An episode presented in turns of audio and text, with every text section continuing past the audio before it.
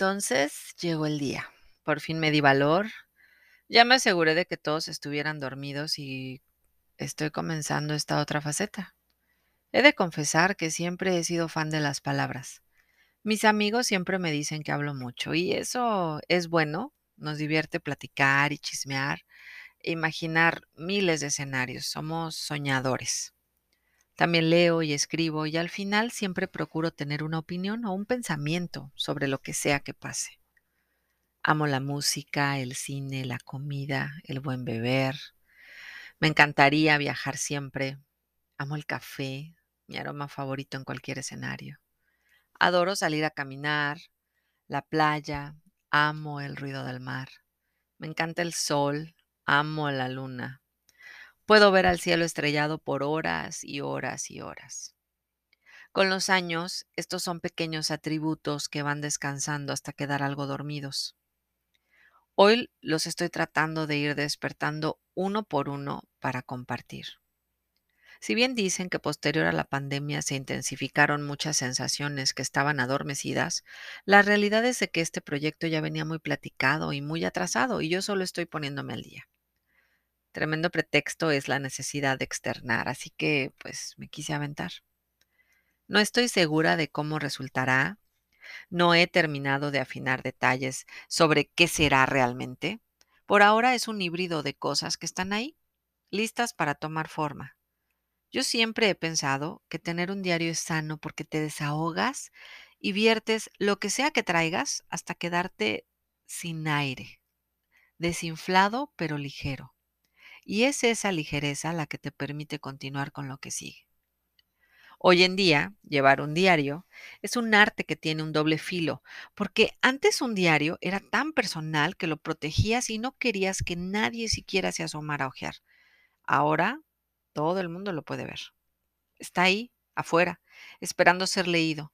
Y quizá en una de esas alguien se identifica con lo que plasmas en un texto, haces una conexión esa necesidad de compartir viene de ser humano y de querer vivir en sociedad. También te expones a la crítica y a la malicia, al que pensarán y qué opinarán, y deberás tener esa coraza lo suficientemente fuerte para aguantar el embate de lo que venga, bueno o malo. Yo siempre quise ser mamá. En un principio, y viniendo de papás maestros, pensé que la mejor forma de ser mamá y estar al tanto de mis hijos era si estudiaba para ser maestra. Yo sabía que siendo maestra, pues sería la única forma en que podría tener horarios de días y de vacaciones a la par que mis hijos. Error, qué equivocada estaba. Aunque en efecto los horarios y calendarios escolares te ayudan, la realidad es que puedes trabajar de lo que sea y aún así librar este rollo de la cosa de ser mamá y trabajar a la vez. No, no es fácil. Tiene su chiste. Muchas veces de plano es un rollo muy complicado, pero se puede. Y así lo hice. Vamos a regresar al inicio. Soy mamá. Siempre quise serlo. No sabía cómo sería de mamá o si sería buena o mala. Yo solo estaba segura de que tendría hijos. Yo creo que es importante querer ser algo creo que es importante definir lo que quieres y cómo lo quieres. De la misma forma, siempre supe que quería trabajar. A mí me gusta trabajar y amo el mundo empresarial. Cuando estaba yo en cuarto de primaria, yo quería, soñaba con ser diplomática en la ONU. Yo sí me veía viajando por el mundo, dando mi opinión y cambiando al mundo un idioma a la vez como buena controladora que soy, me encantaba la idea de poder estar en todo y que mi pensamiento y mi voz tuvieran algún impacto. Soñaba con conciliar y arreglar cosas. Pensaba que el mundo podía ser mejor. Era una idealista. En muchas cosas lo sigo siendo. Con los años todo cambió. Te vas aterrizando a la realidad y te das cuenta de que no siempre los ideales están tan a la mano. Muchas veces se pueden lograr y a mi manera creo que logré algunas. Sigo usando mi voz y sigue causando un impacto. Quizá no como yo lo había pensado, pero sé que es importante. Me toca ser puente gracias al idioma entre dos personas y por ello hago la diferencia. A mi manera siento que hago algo que es importante y eso me encanta. Y bueno, tengo mis Naciones Unidas en la casa y me toca ser la diplomática cuando se trata de elegir la película, en especial cuando cada uno de mis hijos quiere algo distinto. Así que tampoco estoy tan fuera de la realidad. Ahora, yo amaba la escuela, crecí en la escuela, viví horas y horas y días en la escuela, aún estando cerrada.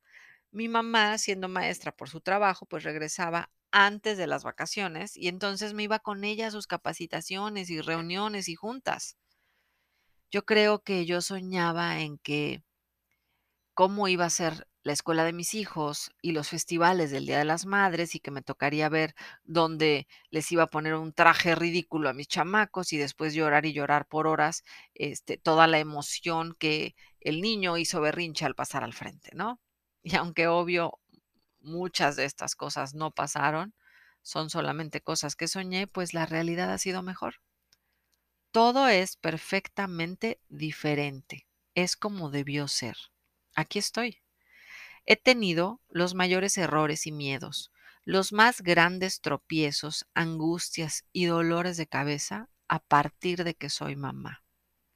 He librado batallas horribles y aún hoy en día lo sigo haciendo. Y no cambiaría nada. Me siento aquí y pienso en qué tanto ha pasado y considero que si yo puedo con esto, cualquiera puede. Y sí, es un cliché, ya lo sé, pero pienso que los clichés vienen de cosas obvias. Pasaron por eso con y con el tiempo la historia los hizo clichés, así que son verdaderos. Fui de hija y hermana, a alguna vez esposa, a ejecutiva, a jefa, a mamá de, a dueña de y a maestra de. A estar sola con mis enanos y enfrentarme a un mundo nuevo en este cuarto piso y con miles de retos por delante.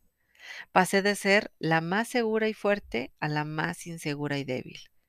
Tuve que tocar fondo y odiar mi imagen ante el espejo para darme cuenta de que vale la pena quién soy y cómo soy. Tuve que buscar recuperar mi fuerza y mi confianza para sentirme segura en mi propia piel.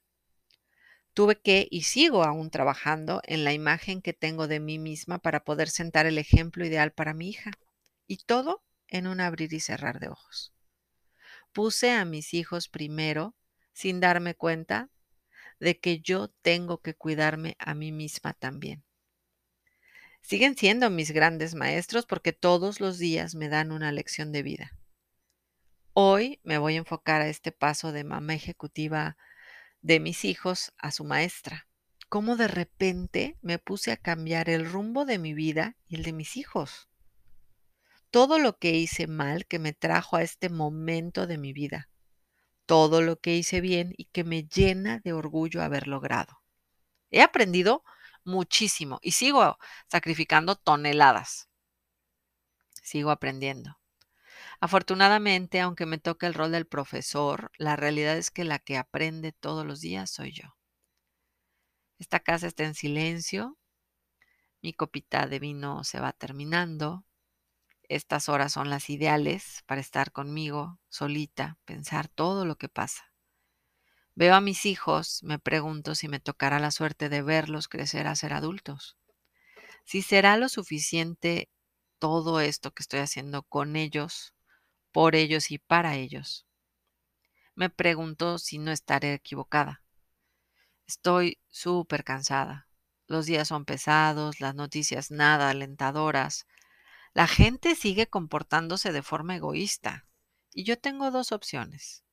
¿Me preocupo o me ocupo? Así que aquí estoy, recordando cómo fue que un día era mamá y años más tarde ya era la maestra responsable del conocimiento académico de mis hijos. Cómo cambié las estadísticas de venta por números romanos y fracciones mixtas.